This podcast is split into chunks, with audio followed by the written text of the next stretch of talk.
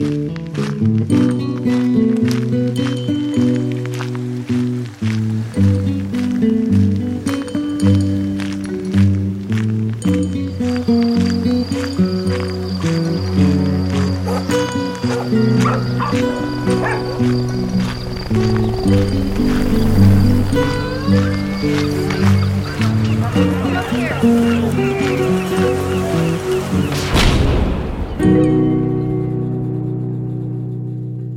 La force de l'habitude est très dangereuse. J'ai commencé à marcher dans le territoire désolé du centre urbain de Paris, préparé à mourir à chaque pas. Je longeais les murs en lambeaux, l'ombre des ponts écroulés, je rampais même sous les véhicules de métal alignés en colonnes sur les routes. Mais je me suis habitué au silence, à l'absence de danger. J'ai commencé à me redresser et à marcher comme un homme, plutôt que comme un animal. Parfois j'inspectais les maisons, des gens habitaient ici autrefois. Quand il restait une table ou quelques livres, ils s'émiettaient comme un gâteau au toucher. De nombreux lieux étaient chauds, frappés de la brûlure. Il était difficile d'y rester, mais ils étaient sûrs. Le plus inquiétant était le manque d'eau. J'ai consommé toute mon eau dans la journée sans trouver aucun point, ce qui explique le fait que cette région soit désertée. À la nuit tombée, j'ai trouvé une grande tour de pierre lisse, à l'usage incompréhensible car il ne restait plus que l'escalier intérieur. Cette nuit, depuis le sommet, j'ai vu la lune se refléter au sud sur une étendue d'eau. Mais j'ai aussi entendu le hurlement d'une meute de chiens sauvages. Alors, même si j'avais soif, je suis resté au sommet de la tour. Mais les chiens m'avaient pisté. Ils ont un flair extraordinaire, et je voyais une meute disparate de bâtards renifler les marches, une dizaine d'étages en dessous. J'ai poussé les décombres de béton dans l'escalier. L'un, en ricochant, a aplati un gros chien avant de poursuivre sa course plus bas. Le reste de la meute s'est jeté sur son cadavre tremblant pour se régaler. Ah, c'était dur. Je, je, n'aimais pas tuer. Et quand j'ai vu le cadavre du chien, eh bien, j'ai eu faim. Et je me suis rappelé ce qu'on disait des hommes qui vivaient ici. Ils faisaient comme ces chiens. A été courte, mais les chiens ont abandonné ma piste une fois le ventre plein. À l'aube, la bouche sèche, je suis parti vers l'étendue d'eau avec la plus grande prudence. Il s'agissait d'une rivière incroyablement large, à l'eau très transparente. De nombreux poissons se faufilaient en bancs dans les algues vertes qui poussaient dans les innombrables véhicules de métal et d'objets de l'ancien temps qui y avaient été jetés. Je me suis régalé de ce spectacle et d'eau fraîche. J'ai même attrapé à la main un poisson sur le rivage, que j'ai mangé cru, de la tête à la queue. J'ai repris ma route vers l'ouest, à une distance raisonnable de l'immense rivière, de façon à refaire mes provisions chaque matin. La brûlure était de plus en plus présente, le centre urbain de plus en plus dévasté. Des arbres avaient poussé, mais leurs branches étaient tordus comme des vrilles, et ils portaient des gros globules semblables à des yeux. Sur les cartes anciennes, Paris est une large ville organisée en sections et entourée d'un trait rouge. Je suis arrivé devant ce trait rouge. Une immense barrière de pierre et de décombres, comme si un pont immense s'était effondré, et qui encerclait toute la zone. C'était une forteresse naturelle, protégée par des murs hauts comme dix hommes mais à certains endroits, on pouvait escalader les murs. J'avais mes liens, qui pouvaient m'assister dans l'ascension.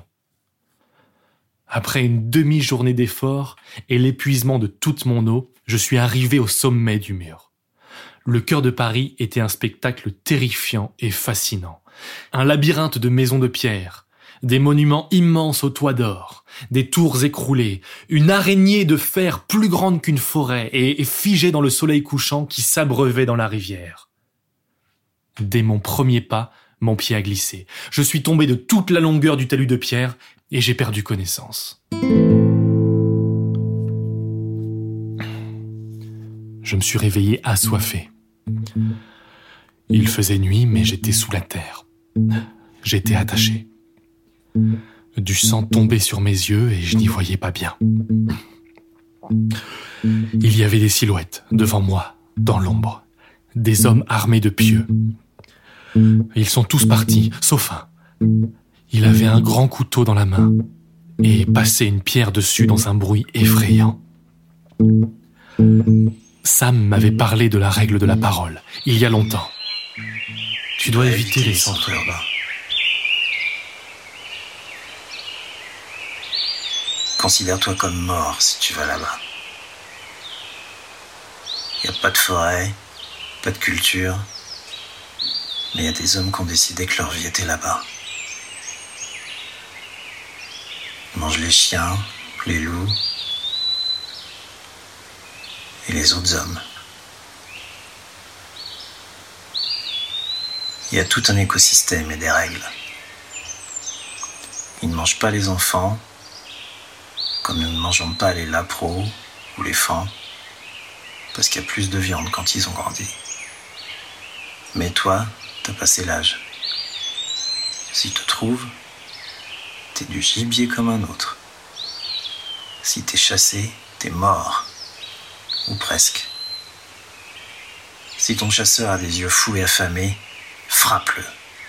Avec n'importe quoi. Dans les yeux, sur les tempes, au cou, au niveau de la trachée, ou dans les parties. N'abandonne jamais. Frappe et frappe, quelle que soit la situation.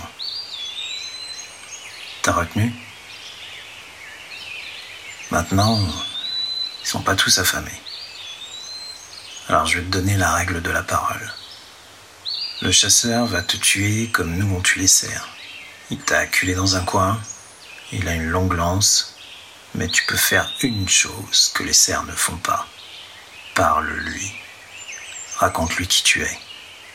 Ton nom, tes rêves, tes espoirs, la fille que tu aimes. Toute ta vie.